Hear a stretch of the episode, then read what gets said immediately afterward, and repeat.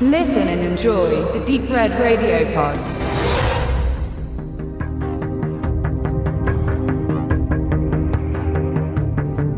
Sein Konterfei wird gern auf T-Shirts gedruckt. Eine Legende nennt man ihn. Bruce Lee ist ein Teil des popkulturellen Gedächtnisses geworden und nicht selten haben jene, die ihn beispielsweise auf einem Kleidungsstück tragen, noch nie einen Film von ihm gesehen. Nach dem gleichen Konzept von Menschen, die Motorhead oder Ramones T-Shirts tragen, ohne die Musik jemals gehört zu haben. Bruce Lee ist eine Marke geworden, deren Verlust durch seinen zeitigen Tod die Filmbranche nur langsam verschmerzen konnte. Kopie an Kopie wurde produziert, sein Stil imitiert und sein Name bis zur Lächerlichkeit gedähnt, um noch die letzte Münze aus dem populären Kampfsportler zu wringen. Seine wahren Fans lieben seine Filme. Zu Recht von ihren Standpunkt aus gesehen. Aber nüchtern betrachtet fehlt es den erzählten Geschichten leider oft genug an Spannung und auch die Kampfsequenzen sind im Laufe der Zeit etwas träge geworden, was Lees Leistung nicht schmälert. Es ist die Zeit und Entwicklung von Kung Fu in den Medien, die zu diesem Urteil führen. In seiner Autobiografie sagt Jackie Chan, dass Bruce Lee für ihn der unangefochtene Meister war, als er gerade erst die Bretter der Filmbühne begann zu erklimmen. Und Lee war der große Star. Doch auch er gibt zu, ohne respektlos zu sein, dass die Art, wie Lees Filme inszeniert wurden, heute nicht mehr gut funktionieren, was nicht an Lee lag, sondern an den Regisseuren, mit denen er gezwungen war, zusammenzuarbeiten.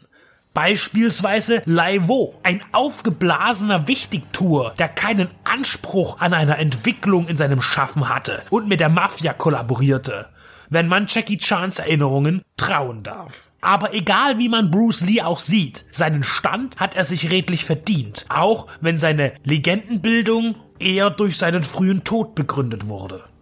Biografisch beschäftigte sich Dragon die Bruce Lee Story 1993 mit seinem Wirken. Inszeniert von Rob Cohen nach einem Buch von Lees Witwe und dem Regisseur Robert Clues, mit dem er Enter the Dragon, der Mann mit der Todeskralle, erarbeitete. Verkörpert wurde Bruce Lee von Jason Scott Lee. Sie sind nicht miteinander verwandt setzte Dragon auf eine möglichst authentische Wiedergabe, so nimmt sich der jüngere Ausflug in das Leben Lees mehr Freiheiten und gestaltet um einen einzig Fakt eine komplette fiktive Geschichte. Birth of the Dragon zeigt Bruce Lee noch vor seinem großen Durchbruch als Meister einer eigenen Kung-Fu-Schule in San Francisco. Sein Vater war ein berühmter Sänger und Mime an der kantonesischen Oper und war auch außerhalb Chinas auf Gastspiel. Während einer solchen Tournee wurde Bruce in den USA geboren. Seine Kindheit verbrachte er dann in Hongkong, aber es zog ihn letztlich wieder in die Staaten. In Birth of the Dragon werden viele Erfahrungen und biografische Begebenheiten von Bruce Lee schnell verarbeitet. Beispielsweise seinen Konflikt in der elterlichen Heimat, wo er nicht als richtiger Chinese akzeptiert wurde, da seine Großmutter eine Deutsche war und er auch nicht in China geboren wurde. Dieser Rassismus führte dazu, dass einige seiner Mitschüler bei seinem Meister nicht mit ihm trainieren wollten. Nun, da er seine eigene Schule hat, lauscht er auf, als Wong Jack Man nach San Francisco reist, ein Großmeister des traditionellen Shaolin Kung Fu, von dem es heißt, er wolle ausländische Kung Fu Schulen begutachten.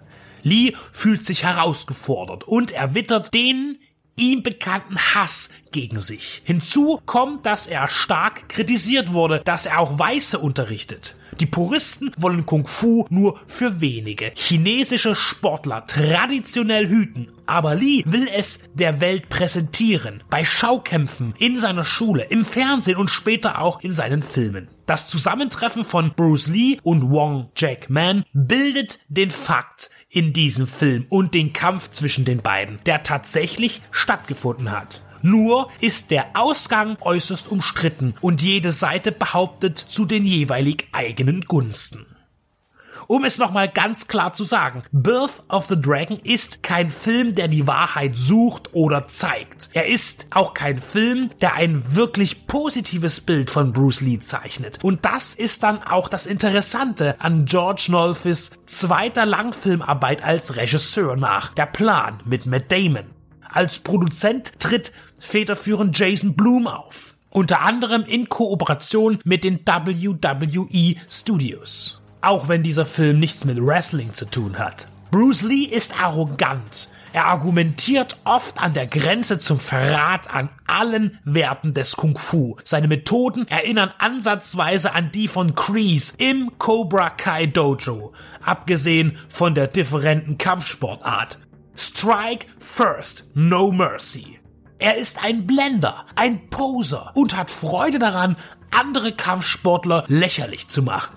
Wong Jack Man hingegen scheint der Gute zu sein. Ein Mann von Weisheit, Ruhe, Respekt und Spiritualität. Lees Hochmut ist peinlich und führt dazu, dass man sich wünscht, dass er eine erzieherische Schelle kassiert. Aber Lee wird eine Veränderung erleben, denn er muss feststellen, dass er nicht nur Meister ist, sondern auch immer noch Schüler. Um den sagenumwogenen Zweikampf strickt das Drehbuch, das Nolfi nicht selbst verfasste. Er schrieb Oceans 12 und wirkte als Autor auch an das Bourne-Ultimatum mit. Eine Gangstergeschichte um die Triaden, die als Grund für das finale Kräftemessen dienen. Bruce Lee und Wong Jack Man werden von der Figur des Steve McKee verbunden, einem wissbegierigen Schüler, der offen für beide Meister ist und in Teufels Küche gerät, als er sich in ein chinesisches Mädchen verliebt, die gezwungen ist, für die Mafia zu arbeiten, was letztlich zum großen Duell führt. Die technische Umsetzung ist ausgesprochen reizend, denn die Bilder in jeder Szene sind gut komponiert. Die Kameraarbeit ist unauffällig, aber die eines großen Kinofilms mit weiten Schwenks und einen angenehmen Maß an Bewegung. So ist auch ein großer Name der A-Liga zu nennen, Amir Mokri, der sein Handwerk bei den großen Blockbustern regelmäßig zur Anwendung bringt. Der finale Kampf und auch die weiteren Fights sind augenschmeichelnd choreografiert. Mal schnell, mal in Zeitlupe, in einer ausgewogenen Abwechslung. Auch unter Anwendung gelungener Seiltricks. Natürlich verschwimmen durch Drehbuchfloskeln die Ambitionen von Bruce Lee und One Jack Man aber ihre Performance in Vertretung durch die Schauspieler Philip Van Langen und Yuxia ist schon spektakulär und fesselt für den Moment. Das hat zwar nichts mit dem durchweg analogen Agieren von Lee und Chan zu ihren Hochzeiten zu tun, aber es ist nicht schmähenswert.